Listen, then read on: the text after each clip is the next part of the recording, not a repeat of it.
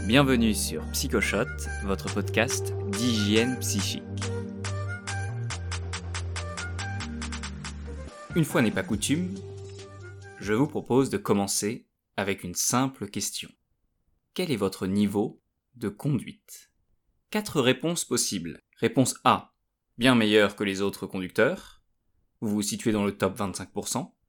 Réponse B. Meilleur que la moyenne. Réponse C. Moins bon que la moyenne. Et réponse D.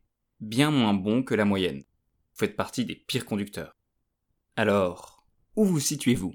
A, B, C ou D?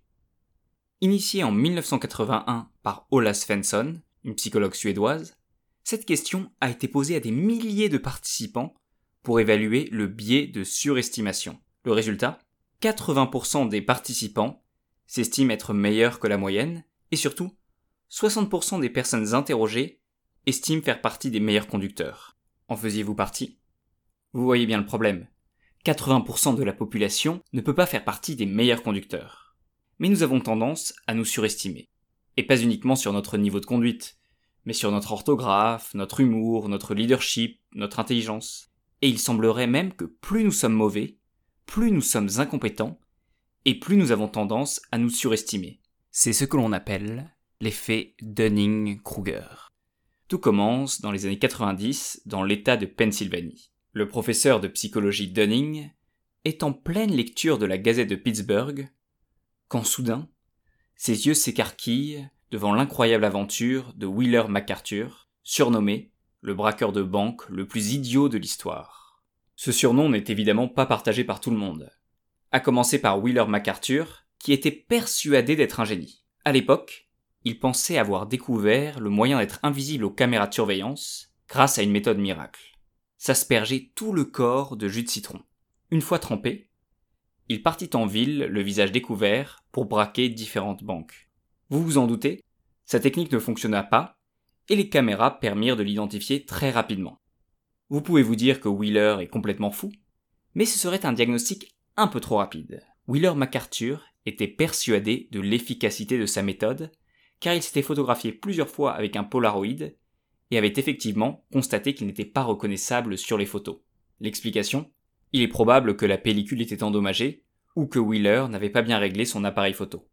Pour Dunning, le cas de Wheeler MacArthur est extrêmement intéressant, car Wheeler n'est pas seulement un braqueur incompétent, c'est un braqueur tellement incompétent qu'il était incapable de prendre conscience de son incompétence.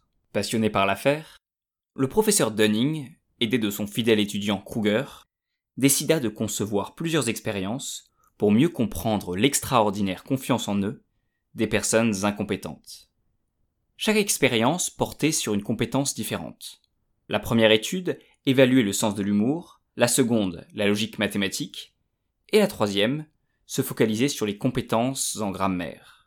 Dans chaque expérience, les participants devaient résoudre une série d'exercices correspondant à la thématique.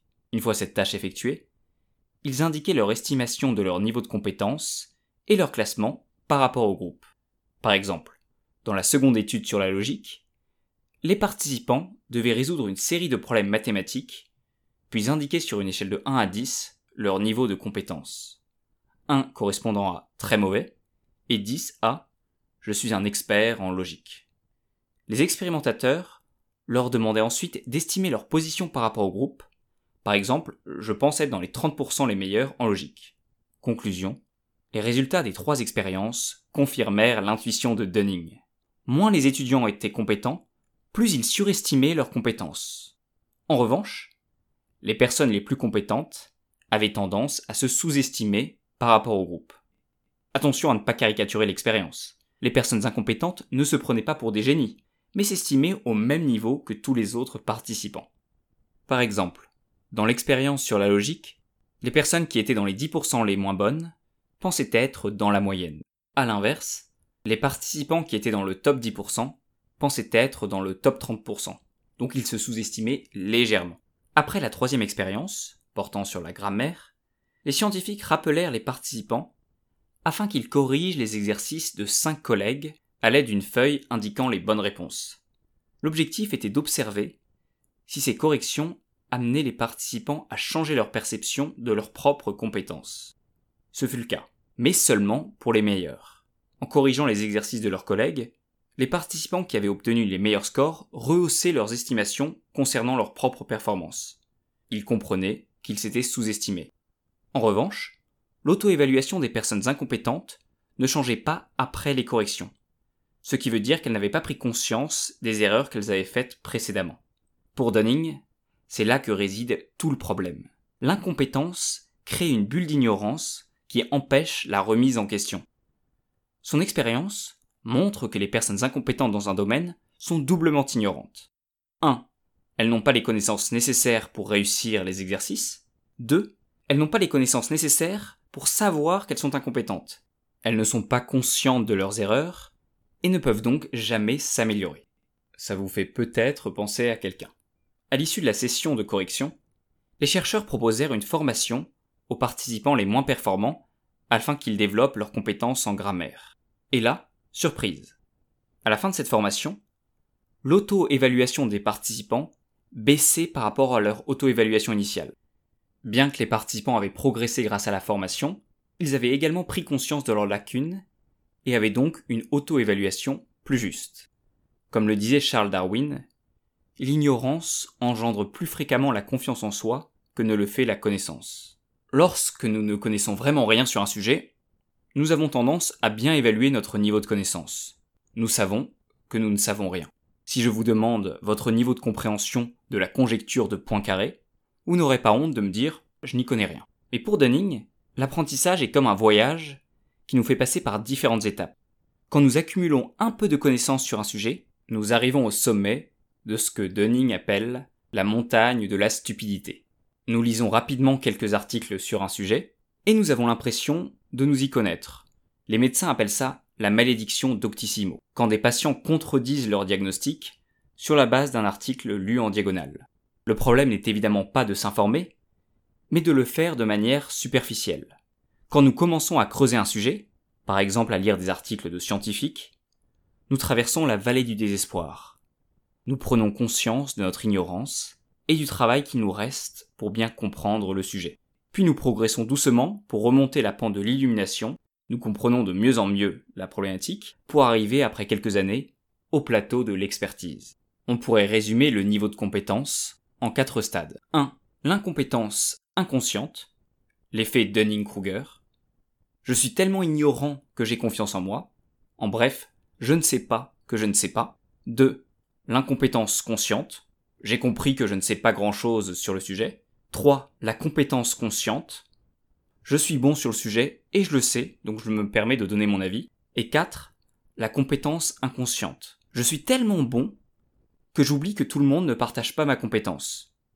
Par exemple, un génie des mathématiques qui ne comprend pas comment une personne peut éprouver des difficultés devant une division. Attention, l'effet Dunning-Kruger n'épargne pas les gens intelligents. Bien au contraire. On peut très bien être un expert dans un domaine et surestimer complètement ses compétences dans un autre domaine. D'ailleurs, la maladie du Nobel désigne la tendance de certains prix Nobel à s'affirmer expert sur des sujets qu'il ne maîtrise pas du tout, comme Luc Montagnier, prix Nobel de médecine, qui fait des publications pour nier le réchauffement climatique, alors que 99% des études montrent le contraire. Alors, comment éviter d'être victime de l'effet Dunning-Kruger? 1. Se former davantage. Personne n'est expert sur un sujet sans avoir pris le temps de développer son expertise et de l'actualiser en permanence. Avant de donner son opinion sur un sujet politique, médical ou économique, toujours prendre du temps pour lire des articles de magazines spécialisés, et pas des opinions sur Facebook ou LinkedIn. Et surtout, ne parlez pas de physique quantique si vous n'avez pas de connaissances approfondies en physique, et ne donnez pas un avis médical si vous n'êtes pas expert sur le sujet. 2. Obtenir du feedback sur nos compétences. Demander l'avis de nos amis ou de nos collègues sur notre niveau de conduite, notre méthode de travail, nos compétences professionnelles est la meilleure stratégie pour sortir de la bulle de l'incompétence. Si nous pensons être bons dans un domaine et que tous nos proches disent le contraire, c'est sans doute qu'il y a un problème. 3. Le plus important, surtout, surtout, surtout, accepter de dire je ne sais pas ou je n'ai pas d'avis sur le sujet. Éviter ce que l'on appelle l'ultra-crépidarianisme. Oui, je suis désolé, c'est un terme un peu pompeux pour une fin de podcast. L'ultra-crépidarianisme désigne notre tendance à donner un avis sur des sujets que nous ne maîtrisons absolument pas. Vous avez des exemples en tête? Le scientifique Étienne Klein pointe que le 5 avril 2020, le journal Le Parisien a demandé aux Français si la chloroquine était un traitement efficace contre le coronavirus. 59% ont dit oui, 20% ont dit non, et 21% ont répondu je ne sais pas. Pour rappel, le 5 avril 2020, aucune étude scientifique n'avait été réalisée sur le sujet, et personne au monde ne savait si la chloroquine était efficace. Pourtant, 79% des Français avaient déjà un avis sur la question. Comme le dit le proverbe, ce sont les tonneaux vides qui font le plus de bruit. Après quoi, il m'apparaît urgent de me taire. Vous pouvez suivre les news PsychoShot sur Instagram, Facebook ou LinkedIn. Et bien sûr, si vous avez 30 secondes, ce serait génial si vous pouviez noter 5 étoiles PsychoShot sur iTunes ou Apple Podcast. C'est la meilleure manière de nous aider.